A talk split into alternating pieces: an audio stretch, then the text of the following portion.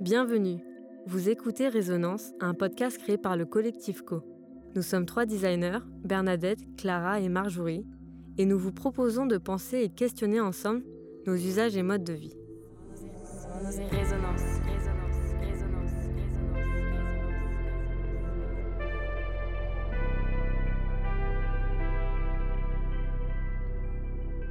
Dans ce premier épisode de Résonance, on a choisi d'aborder avec vous le sujet de la culture. Un sujet plutôt d'actualité parce qu'on vous parle au moment où les lieux culturels sont fermés, et ça depuis quelques mois déjà. Depuis un an, avec cette période de crise plutôt inédite, la culture a dû s'adapter, voire carrément se réinventer. Nous, on l'a particulièrement constaté parce qu'en début d'année, on a travaillé avec le Palais de Tokyo, grand centre d'art contemporain français. Dans le cadre de la refonte de leur site web, on a réfléchi avec eux à de nombreux sujets. Par exemple, qu'est-ce qu'on attend concrètement quand on vit une expérience de l'art en ligne? Mais ça nous a surtout donné envie de répondre à plein d'autres questions. Qu'est-ce qui manque concrètement aujourd'hui au public? Pourquoi et comment certaines formes de culture sont passées des environnements physiques aux environnements numériques? Et puis, est-ce que et comment ces deux types d'expériences peuvent-elles coexister? Suite à cette expérience avec le Palais de Tokyo et pour cet épisode, on a interrogé différents acteurs et actrices de la culture en France, mais aussi une philosophe et des collégiens pour diversifier les points de vue. Leurs différents témoignages nous ont permis de dresser une première vue d'ensemble, bien sûr non exhaustive, mais qui donne déjà pas mal de pistes à évincer ou à explorer pour penser une culture plus résiliente. Même si la culture est contrainte par des gestes barrières aujourd'hui, ceux-ci ne doivent pas changer sa capacité première, créer la rencontre. Mais d'abord, la culture c'est quoi? La culture en 2021, euh, un bien essentiel, j'ai envie de répondre. La culture, c'est un peu la porte d'entrée euh, à l'intérieur des personnes. C'est tout ce qui fabrique notre réalité euh, et qui n'est pas, du, qui n'est pas vendu comme du savoir euh, académique. C'est ça le rôle de la culture, c'est d'échapper à un quotidien qui parfois est douloureux, de créer des imaginaires, donner la parole aux artistes, c'est permettre aux artistes de créer ces fameux mondes d'après. Quand on cultive ou quand on se cultive, on prend soin d'une de, chose, on l'aide à grandir, euh, on peut cultiver une idée, on peut cultiver une discipline artistique, on peut cultiver des liens, on peut cultiver une amitié. On a, chacun notre culture propre et c'est ça qui permet de créer un lien parce que à un moment, les cultures de deux personnes vont s'accrocher l'une à l'autre et vont permettre d'échanger. Moi, je pense, je dirais la liberté. Origine. La musique. Un film. Les études. Un pays. Le basket. La religion. Euh, L'Amazonie. Partage. Je sais pas. Les connaissances. L'expression. Le monde. Vous venez d'entendre les voix de Mathieu, Thomas, Marion, Camille et de collégiens. Écoutons maintenant leur retour d'expérience et leur ressenti vis-à-vis de la situation actuelle. On commence avec Mathieu, qui est le directeur de la communication et de la RSE du Palais de Tokyo. Il nous raconte comment, avec son équipe, ils se sont adaptés à la fermeture des lieux et donc à l'impossibilité de donner au public une expérience physique de l'art. Ils nous parlent alors de ce qu'ils ont mis en place depuis un an et des apprentissages qu'ils en ont tirés. Avant cette crise, le Palais de Tokyo jouait son rôle à plein euh, de production des œuvres imaginées et pensées par des artistes émergents euh, français et de la scène française et internationale, produisait aussi des contenus euh, de médiation, produisait évidemment des ressources en ligne, soit des photos de, des, des œuvres présentées dans les expositions, soit des vidéos interviews d'artistes, mais quelque chose qui était très figé et qui était vraiment très centré sur ce qui se passait en physique au Palais de Tokyo. Le premier confinement, alors moi je n'étais pas directeur de la communication à ce moment-là, mais euh, a euh, suscité une forme de réaction en urgence. Et euh, le palais a fermé ses portes très rapidement et a su déployer des contenus en ligne en direction des familles, des jeunes publics, des scolaires. Et où en fait notre activité en ligne s'est beaucoup concentrée sur nos activités de médiation en direction des publics. L'idée c'était de retrouver euh, de retrouver ces publics avec euh, le Palais de Tokyo, un programme qui s'appelait le Palais de Tokyo à la maison. Euh, nous avons rouvert nos portes le 15 juin et donc dès qu'on a été réouvert, on a eu des afflux de visiteurs. L'exposition jusqu'ici tout va bien, c'est 10 jours, 30 000 visiteurs, c'est énorme.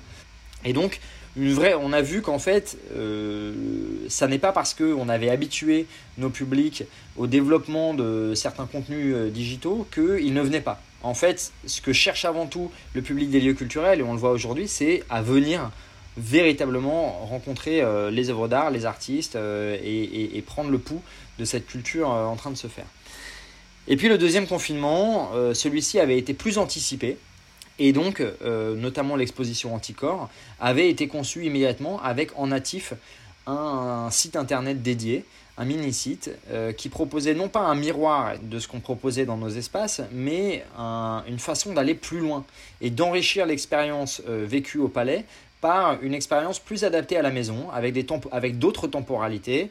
Et puis on a développé euh, en parallèle à ça, et pendant ce deuxième confinement, une, euh, toute une palette de, nouveaux formats digitaux, euh, parce qu'à un moment donné, se limiter à une, simple, à une simple reproduction de ce qui se passe en vrai, ça devient difficile, d'autant qu'il ne se passe rien.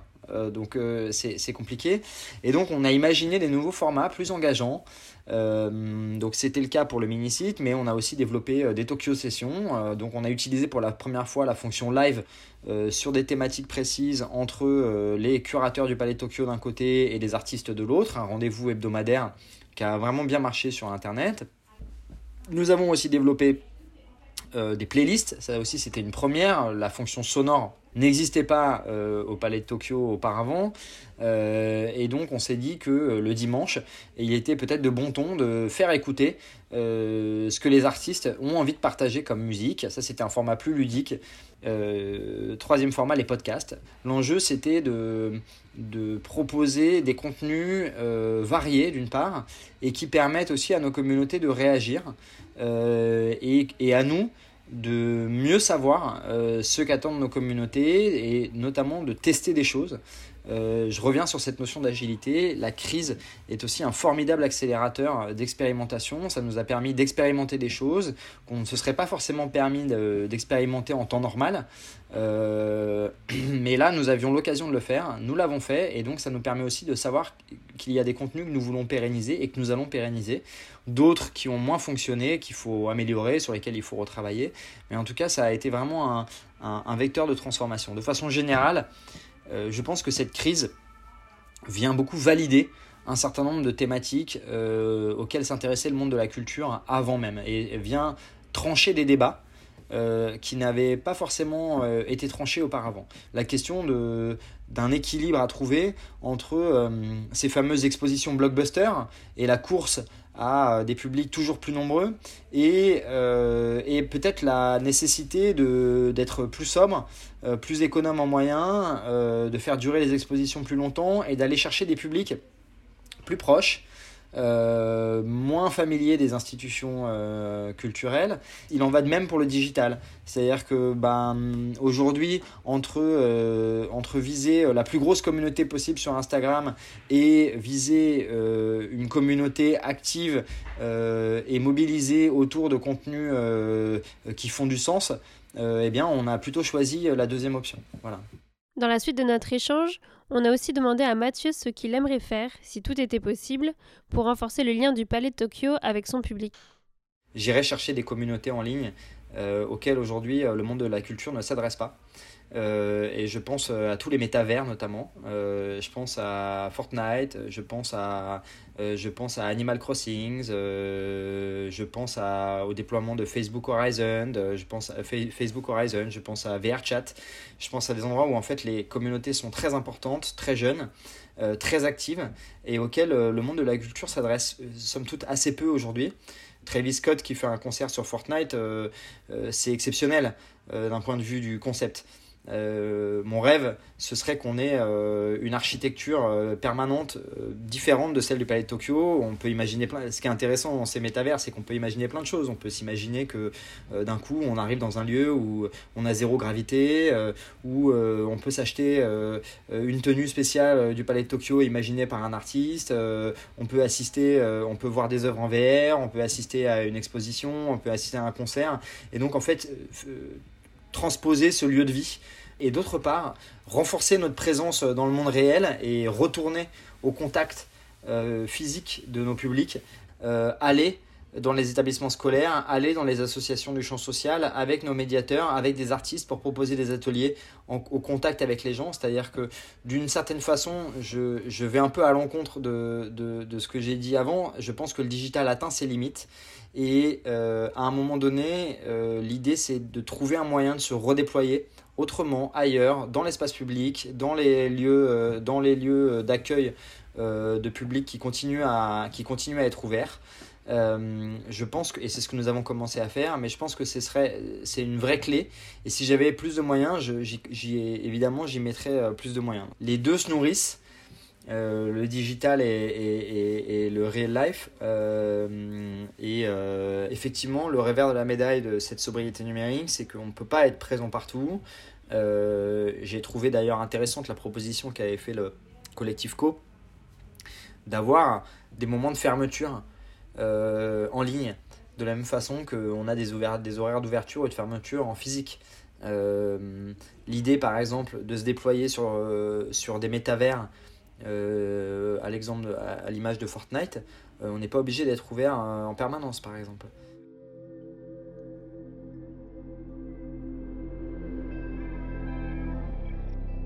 On l'a compris grâce aux propos de Mathieu, le retour massif de visiteurs à la première réouverture du Palais de Tokyo montre bien que l'expérience physique de l'art est super importante pour les publics. Mais comment s'adapter dans le cas de fermeture obligée? Il ouvre une piste intéressante, celle de faire sortir l'art de ses lieux d'origine, d'investir d'autres médias et communautés en ligne, mais aussi des espaces d'accueil du public qui resteraient ouverts. Alors, qu'en est-il pour le théâtre ou encore pour le spectacle vivant? Pour avoir un autre point de vue, nous avons échangé avec Thomas Loriot. Il est le directeur du théâtre du Châtelet, un lieu qui programme des comédies musicales, des opéras, des concerts classiques et aussi de la danse. Quand on est arrivé dans la crise euh, sanitaire, on a été empêché de, faire ce métier, on a été empêché d'organiser la rencontre physique entre euh, les publics et les artistes. Et ça, ça fait, on, se dit que on n'a plus la capacité de faire ce pourquoi on s'est engagé. Euh, il y a d'autres choses qui sont différentes, qui, sont, qui peuvent être complémentaires, qui peuvent être extrêmement intéressantes, euh, mais euh, l'expérience collective, euh, elle porte des valeurs, elle porte une ambition que rien qui se passe tout seul, même dans un champ virtuel où on retrouve des centaines de milliers de personnes, ne pourra jamais euh, égaler. Euh, la scène, la salle, c'est là où ça se fait le public, là où sont les artistes, le dialogue se fait entre la scène et la salle. Donc cette expérience-là, évidemment, euh, ça restera une spécificité de nos métiers. Mais si on veut pouvoir aller au-delà, toucher des, des, publics bien au-delà, euh, il faut qu'on invente autre chose. Ce qui a permis aussi, du coup, dans le domaine de la captation de spectacle, d'inventer des formes un petit peu différentes, puisque euh, le sujet va être que euh, la caméra raconte l'histoire et plus uniquement ce qui se passe sur scène. on va dire une des limites de, de la captation audiovisuelle d'opéra, c'est que le public qui regarde de l'opéra à la télé recouvre sociologiquement à peu près parfaitement le public qui vient qui vient euh, dans les salles. Euh, il faut dire que l'opéra à la télé, si c'est pas très bien fait, c'est très emmerdant. En revanche, on a continué à réfléchir et on a commencé à mettre en œuvre des, des projets qui soient purement euh, numériques et qui du coup ne soient pas liés à quelque chose qui se passe nécessairement sur scène. Alors, moi je perçois une incohérence enfin en tout cas une ambivalence euh, que, donnent les outils numériques et cette capacité euh, de d'inventer des choses très spontanément et la, on va dire la, l'organisation très forte et très structurante des métiers que sont les métiers du théâtre musical aujourd'hui. Et j'ai pas encore réussi à faire la jonction entre ces deux univers. Mmh. Alors, euh, on peut accompagner des artistes qui font des créations sur la scène d'un théâtre comme le Châtelet, on peut les accompagner pour qu'ils euh, puissent développer euh, à partir des créations qu'ils ont faites des, des créations sur des formats complètement différents. autant je ne suis pas sûr que à la fois on sache et qu'on soit forcément légitime de quitter notre métier de, de, de, cœur, notre métier de, départ, pour aller à 100% dans de la création qui n'aurait rien à voir avec ce qu'on fait. On, aura fait pendant la, crise euh, un travail très, d'abord un travail de réflexion, et puis ensuite un travail très pratique, qui vont rester, ce travail-là, il va rester, parce que euh, il n'est pas imaginable qu'après la crise, on perde euh, le, lien qu'on a pu créer avec des spectateurs de, manière virtuelle. Euh, mais euh, il faut aussi qu'on soit capable, à partir de nos projets, d'imaginer des formats qui ne sont pas des captations traditionnelles, mais qui permettent d'aller à l'extérieur du théâtre, toucher des publics beaucoup plus loin, euh, qui euh, soit ne viendraient pas pour des raisons géographiques, mais soit et surtout, c'est là où ça devient beaucoup plus intéressant, ne viendraient pas pour des raisons sociologiques. Pour tous les projets qu'on fait sur scène, on imaginerait, on imaginerait une dimension numérique complètement nouvelle, différente à chaque fois, et, et on, on, se donnerait cette, cette ambition d'universalité que euh, le numérique peut nous ouvrir. Euh, la culture, c'est ça, c'est ce qui nous permet de faire le contact. C'est comme, comme deux aimants, hop, à un moment on, rentre en contact par la culture. Et eh ben, le, numérique, ça permet que cette, ce, réseau euh, n'a plus de limite et on peut rencontrer des gens qui ont des cultures très éloignées des nôtres, avec qui on a d'autant plus à échanger parce que on a, plus à apprendre de ceux qui sont différents de nous que de ceux qui sont tout pareils.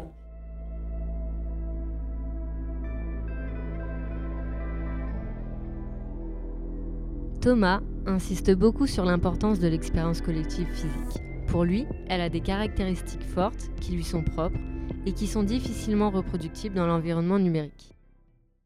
Alors on s'est demandé qu'en pensent les artistes.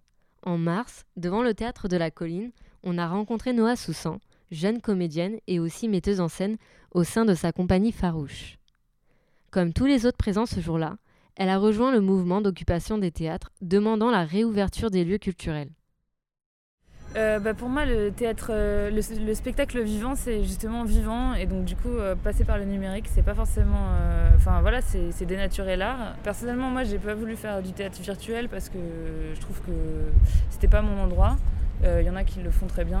Il euh, y a des pièces qui se font par exemple sur Zoom euh, qui essayent de montrer justement, de, de, rendre tangible un peu l'écran en faisant participer les spectateurs, en, essayant de trouver un effet de réel qui soit à l'écran. Ça c'est intéressant mais c'est vraiment adapté quoi. C'est des créations vraiment qui, qui, ont été nées dans le confinement. Les pièces souvent qui, qui essaient de s'adapter, qui ont déjà été créées, c'est souvent un peu bancal parce que c'est dommage, enfin ça s'adapte. Et est-ce que ça ne veut pas dire justement que, puisqu'on va traverser sans doute de plus en plus de crises, il faudrait penser le théâtre déjà en amont comme euh, un théâtre un peu euh, à la croisée de plusieurs euh, réalités, tu vois, entre le virtuel et le réel?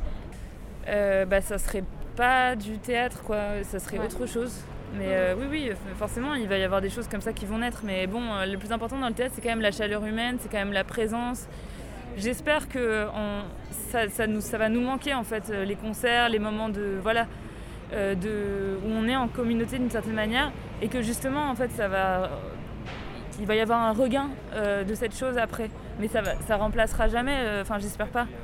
ça sera juste peut-être un nouvel art les arts numériques par exemple c'est dans ce contexte qu'on a demandé à Noah comment elle et les autres artistes se sont adaptés à cette situation de fermeture ce qui leur manque et ce que le spectacle vivant représente dans nos vies après, euh, forcément, on, joue devant, devant des pros. Ce qui fait qu'en fait, c'est encore plus un entre-soi qu'avant. Mhm. Avant, euh, forcément, il y a, au théâtre, il y a quoi? Il y a des étudiants, euh, des, profs, enfin, un, disons quand même un, circuit qui est assez privilégié. Mais là, en fait, ça, clôture encore plus le, le milieu parce qu'il n'y a plus que les programmateurs, les professionnels qui viennent voir à jauge réduite.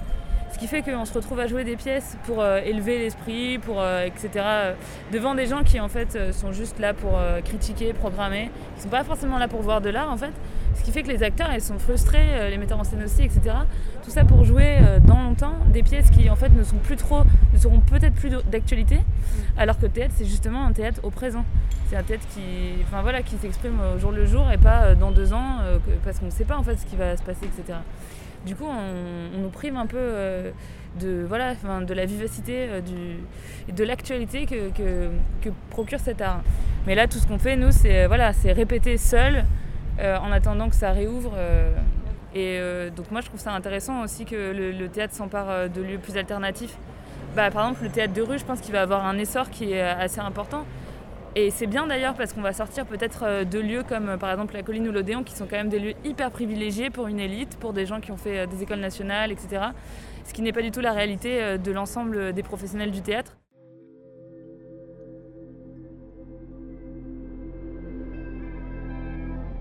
Pour reprendre les propos de Noah, le théâtre est un théâtre au présent qui s'exprime au jour le jour.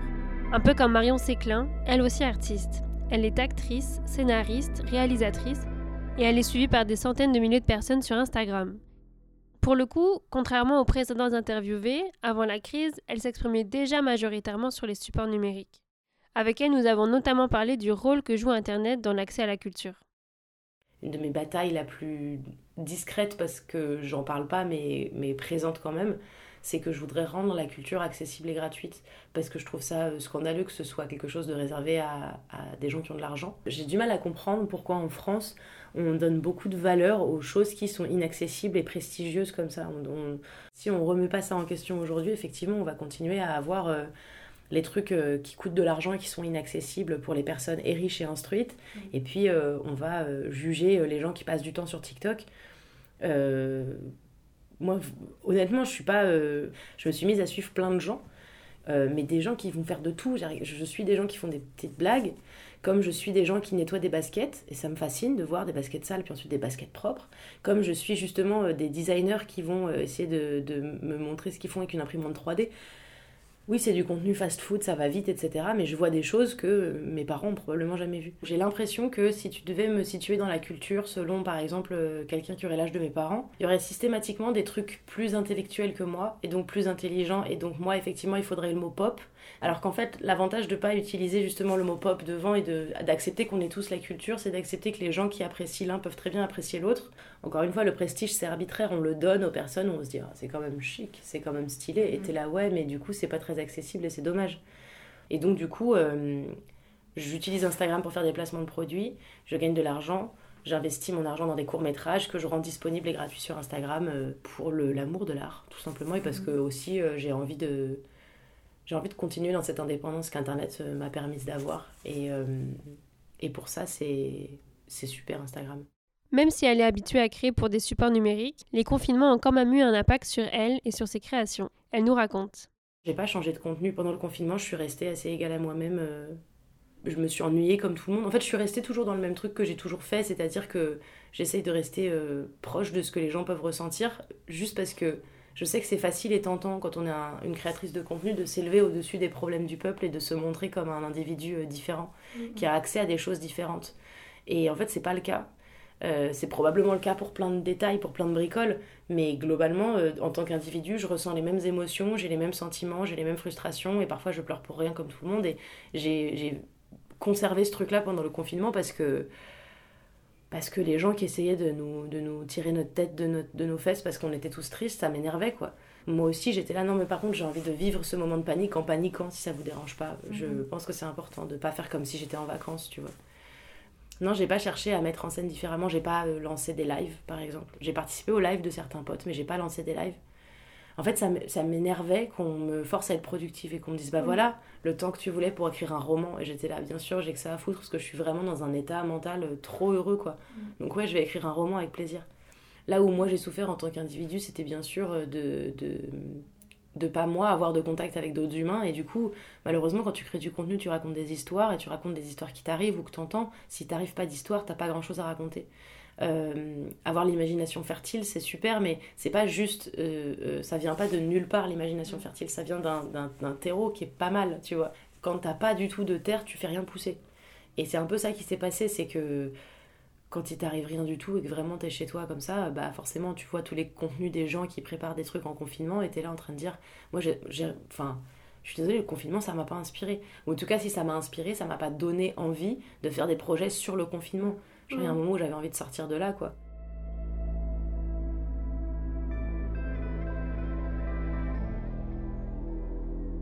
Et les publics dans tout ça? Il nous a semblé important de donner la parole à ceux qui se nourrissent de la culture. Pour cela, nous sommes allés discuter avec des jeunes, des élèves de 3e du collège Victor Hugo de Noisy-le-Grand. Je fais de la musique au conservatoire de Noisy-le-Grand, je fais de l'orchestre, de l'ensemble, du solfège, etc. Et euh, bah, avec le confinement, depuis, on fait juste du solfège et un cours, c'est tout. Tout ce qui est chorale ou orchestre, il n'y a plus. Euh, moi, je fais du dessin. J'en fais pas en cours, j'en fais seul. Je m'inspire beaucoup de euh, ma vie, etc. Et maintenant, bah, elle est calme et nulle, on va dire. Donc, euh, bah, c'est difficile. J'ai vraiment plus de motivation. Et c'est triste. Bah avant, genre, lire, c'était un truc, jamais j'aurais pensé le faire. Genre, sauf si c'était pas à l'école, je lisais jamais. Et genre, maintenant, vu qu'il n'y a rien à faire, genre, je lis des chroniques. Genre, euh, c'est des histoires courtes. Et du coup, genre, euh, des fois, il y a des histoires, genre, vu que ça fait rire, ça fait passer le temps. Et du coup, t'en lis plein Genre dans la journée, tu t'en rends même pas compte. moi, j'ai commencé à lire des webtoons euh, pendant le confinement. Et genre, euh, vu que c'est en fait, c'est des, des, épisodes qui sortent chaque semaine, du coup, genre, ça, nous, ça me donne envie de lire. Genre, j'attends l'épisode qui arrive. Du coup, euh, c'est intéressant et genre, ça fait passer le temps. Est-ce que pendant le confinement, vous avez le premier confinement, quand on pouvait vraiment pas sortir, est-ce que vous avez utilisé Internet plus qu'avant? Oui. Oui. Les lives, les lives Insta, ça, les lives, il y avait même euh, euh, une nouvelle application comme Plus Party, on avait tout ça euh, installé des jeux, Among Us, plateau, plateau jeux de cartes. Tout le monde est parti sur TikTok en fait. TikTok. En fait, c'est le seul moyen de nous divertir. Oui, mais Netflix, on a regardé tout le temps. Genre, je sais pas, parce qu'on était chez nous et on n'avait rien à faire. Donc ça veut dire qu'à force de s'ennuyer, genre on a commencé à tous aller sur Netflix, des trucs comme ça. Et euh, genre des séries, elles pouvaient durer grave longtemps, on les finissait trop rapidement. Donc ça veut dire que maintenant, genre sur Netflix, il n'y a plus rien, on a déjà tout regardé. Moi je préfère aller dans les salles de cinéma. Par exemple, si on est en 3D, on est posé dans des fauteuils spécialement pour cinéma à grand écran. Alors que si c'est à la maison, on peut être allongé dans le lit et tout. On va dire c'est nul, après on pourra s'endormir devant même. Donc le cinéma c'est mieux, surtout quand on peut aller avec ses amis. Vous voyez avec la culture, que ce soit sur le, les films, les musées, euh, les, concerts et tout, c'est que maintenant tout est devenu virtuel. Les musiques, par exemple, je sais que le Louvre, ils avaient fait ça en virtuel, des visites virtuelles. Le Louvre, quand tu y vas, c'est beau. T'as un énorme triangle devant toi, tu rentres. C'est beau, ça a un charme, ça a une visite. Par exemple, tu peux trouver des photos de, de, Versailles, mais je préfère mille fois rentrer à l'intérieur, parce qu'esthétiquement parlant, quand tu vois, c'est beau ça t'en jette la vue. Des concerts, tu le vis pas. Derrière ton écran, tu t'assois, tu es sur ton lit, tu regardes. Il n'est pas là, le son, il n'est pas comme tu l'entendrais de base. Les gens, ils sont pas à côté de toi. La personne, elle est juste là devant toi à chanter. Tu peux pas interagir euh, vraiment dans les yeux avec elle. Tu payes un ticket pour rien. Genre, moi, je sais que, genre, euh, il y a des matchs de foot qui, qui se sont déroulés. Genre, j'aurais pu y aller. Mais euh, du coup, à cause du Covid, et eh ben, genre, euh, tous les matchs ils sont faits à huis clos. Et genre, on les voit que à la télé. Du coup, on sent pas genre, euh, la même sensation que quand tu es dans, dans, dans, dans le terrain et tout. Genre. C'est pas pareil. Ça, ça manque de, ça manque trop. Moi, j'aimais bien les sorties scolaires qu'on faisait, surtout quand on, on, allait au musée. En fait, ce qui était bien au musée, c'est que les profs ils donnaient des espèces de jeux qui étaient bien en fait. Donc ça veut dire ça, ça nous faisait découvrir, lire, lire un peu ce qu'il y avait dans les vitrines et tout. Surtout, euh, je m'en souviens, on avait fait une sortie au Louvre, c'était vraiment bien. Quand on faisait des trucs euh, de l'Égypte et, et, tout ça. Et j'aimais bien aussi les, les moments de partage avec les pique-niques. Leur professeur Clara Caso a assisté à notre échange. Après les avoir entendus s'exprimer, nous avons aussi voulu entendre son ressenti. Moi j'ai l'impression que ce qu'ils cherchent avec la culture, c'est l'ouverture, c'est euh, découvrir des choses, faire partager leur culture et rencontrer d'autres cultures. Et euh, c'est vrai, vous avez raison, hein, le fait qu'il n'y ait plus de sorties scolaires organisées, ça vous coupe euh, d'un pan. Enfin, vous montrez un tableau en classe en vidéoprojecteur et en fait vous le montrez en réalité. Bah ouais, ça n'a rien à voir. Faire une sortie scolaire, découvrir un endroit aussi, c'est euh, évidemment le faire, faire sienne la culture en fait qu'on qu'on vous enseigne. Et puis, ouais, je pense que c'est l'ouverture qui est intéressante.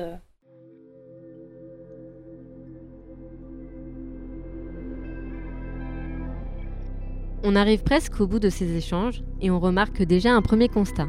Tous, qu'ils soient acteurs de la culture, créateurs ou publics, ont augmenté leur temps d'utilisation sur les supports numériques depuis un an. Ce qui nous manque, le lien avec les autres et l'expérience globale qui compose une sortie au musée ou encore le fait d'aller à un match de foot. On a voulu finir ce podcast avec Camille Lisop. Elle est philosophe de formation et partage avec vous son regard sur l'impact que peut avoir la culture sur chacun de nous. Elle questionne aussi quelque chose qui, en tant que designer, nous intéresse tout particulièrement, la manière dont les formes d'expression de la culture influencent les comportements des usagers. Quand on parle de culture au sens de cultiver quelque chose, d'en prendre soin, c'est quelque chose d'exigeant et qui demande un engagement en termes de temps et un engagement physique euh, des corps. Et à mon avis, ces deux éléments-là sont mis à mal euh, avec la crise. Alors pour ce qui est du temps, on pourrait dire que c'était peut-être pas un temps de bonne qualité, c'est-à-dire que c'était un temps euh, précipité, inattendu, imprévu, un temps euh, euh, plutôt angoissé. Et c'est dans ces moments-là qu'on peut aller dans le binge-watching et faire des... En fait, combler les heures pour les faire passer plus vite. Et du point de vue des corps, évidemment, aussi. Par exemple, si je prends l'exemple du théâtre, le théâtre se résume pas à capter une heure et demie de spectacle mais euh, ce qui compte, c'est aussi tout ce qu'il y a autour. Donc le fait de se rendre euh, à la colline, à Paris, dans le 20e arrondissement, à Gambetta, euh, d'y aller peut-être avec quelqu'un avec qui on a rendez-vous, d'avoir anticipé ce moment, donc d'avoir prévu justement le temps. Mais du point de vue des logiques de production, de pratique ou de consommation de la culture, je crois qu'il y a plutôt un renforcement, une radicalisation de ce qui était déjà à l'œuvre avant la crise c'est-à-dire euh, une inclinaison à la consommation plutôt qu'à la culture, plutôt qu'à cultiver, à consommer plutôt qu'à cultiver. On s'aperçoit que le support numérique, euh, et notamment dans le cadre des réseaux sociaux, peut avoir vocation à nous... En tout cas, on, se place plutôt du côté de la consommation. Il faut être euh, évidemment conscient que bah, aujourd'hui, les algorithmes et les différents outils de conception qui sont un peu partout dans le numérique sont élaborés dans le but de nous faire réagir plutôt que de nous faire agir. Et enfin, dans le but de développer une addiction. Euh, mais maintenant, euh, je sais que autre chose est possible avec le numérique. Et la question, c'est une question de, d'appropriation des outils et évidemment une question de conception et de responsabilité de, des personnes qui conçoivent ces objets. Euh, quel que soit le, médium et quelles que soient les conditions de production de l'objet, euh, mon rapport peut être euh, de l'ordre de la consommation ou de l'ordre de, la culture. Je peux très bien retenir trois citations de Proust et les caler pour faire bien au moment voulu. Par contre, il me semble que c'est plus difficile de, cultiver un objet qui a été produit comme un objet de consommation. Si on lit l'étiquette sur une brique de lait, par exemple, ça va être difficile de, de, de l'appréhender comme un objet de poésie, par exemple. Euh, et en fait, ce qui me paraît intéressant aujourd'hui, c'est qu'il y a tout un tas d'objets qui paraissent hybrides, qui sont peut-être faussement hybrides, c'est-à-dire que c'est des objets qui sont produits comme l'étiquette de la brique de lait et qui ont cette, cette fonction-là, mais qui sont un peu déguisés euh, euh, et qui prennent le, l'apparence d'œuvres d'art. C'est beaucoup ce qu'on voit dans, les, dans la publicité, euh, dans la mode par exemple. Euh, il y a une référence qui peut être intéressante pour penser, à mon avis, ça. C'est donc euh, Arthur de Grave. Alors, il s'est intéressé dans un article au terme contenu, qu'on retrouve beaucoup, et notamment même dans des fiches de poste, donc rédacteur ou rédactrice de contenu. Alors, je peux le citer. De quoi parle-t-on quand on prononce le mot contenu? Et surtout, comme qui parle-t-on Probablement pas comme un artiste, du moins au sens traditionnel du terme, car personne ne se lève le matin en se disant Tiens, aujourd'hui je vais produire du contenu. L'intention d'un cinéaste, c'est de réaliser un film, celle d'un musicien, de composer un morceau, celle du poète, d'écrire un poème. Pas comme un lecteur, un auditeur ou un spectateur non plus, car personne ne pense en son fort intérieur quand il entre dans un cinéma ou ouvre son journal Tiens, j'ai bien envie de consommer du contenu. Fin de citation je serais un petit peu plus nuancée sur cette question, Parce que au fond, je crois que justement, si nous arrive en fait de penser, euh, tiens, j'ai bien envie de consommer du contenu, et c'est là qu'on se met à scroller mécaniquement sur Instagram. Euh, c'est que le contenu, ça, ça, a quelque chose de reposant, c'est peu exigeant. On parlait tout à l'heure d'engagement en termes de, de corps. Euh, l'engagement en termes de corps est très faible et l'engagement en termes de temps, il est très fort. Mais en fait, non, il est de fait euh, fort, c'est-à-dire qu'on finit par passer du temps à scroller sur Instagram, mais c'est pas anticipé, c'est pas prévu.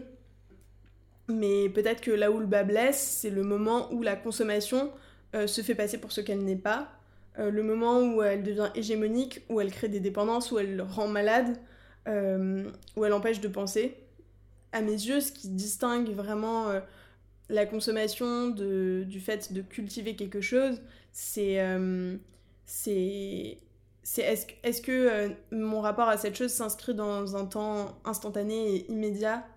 Ou bien est-ce que ça s'inscrit dans un temps un peu plus long où je vais peut-être digérer cette chose ou elle va me transformer? C'est de ça qu'on parle quand on parle d'individuation c'est que je me fais en même temps que je côtoie et que je cultive ces choses-là et je me cultive en même temps que je cultive euh, euh, cet objet ou cette, euh, cette discipline artistique ou cette relation avec une personne, etc.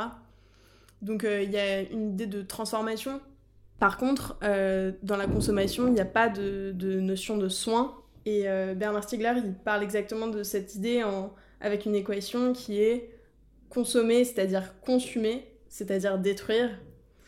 Et il me semble qu'aujourd'hui, c'est justement une confusion entre le fait de consommer et de cultiver euh, qu'on observe et qui est peut-être euh, radicalisée avec, euh, avec cette crise.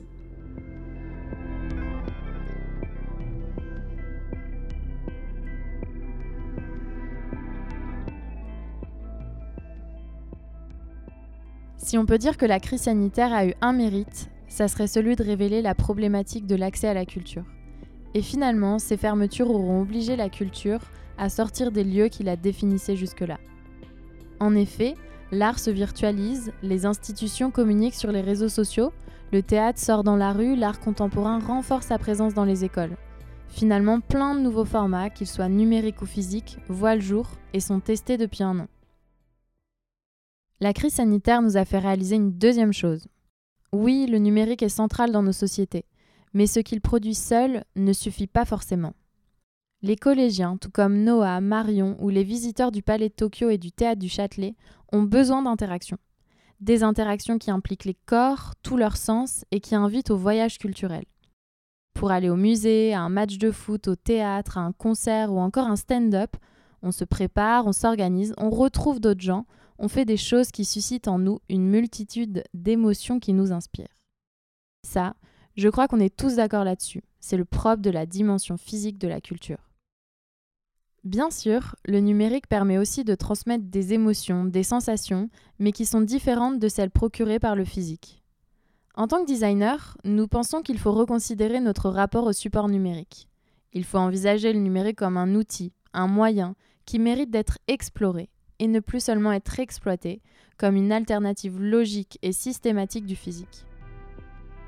Si on questionne son intérêt, l'usage qu'on en fait, et qu'on imagine les expériences numériques en fonction de ce qu'elles apportent de différent, c'est seulement à ce moment-là qu'on saura les apprécier pour ce qu'elles sont. Et donc, on ne sera plus frustré de ne pas y retrouver les effets du physique. Ce podcast est pour nous un vrai moyen de rentrer en résonance avec ceux qui pensent le monde, qui le font et qui le vivent. Alors on remercie vraiment toutes celles et ceux qui nous ont accordé de leur temps pour nous partager leur expérience.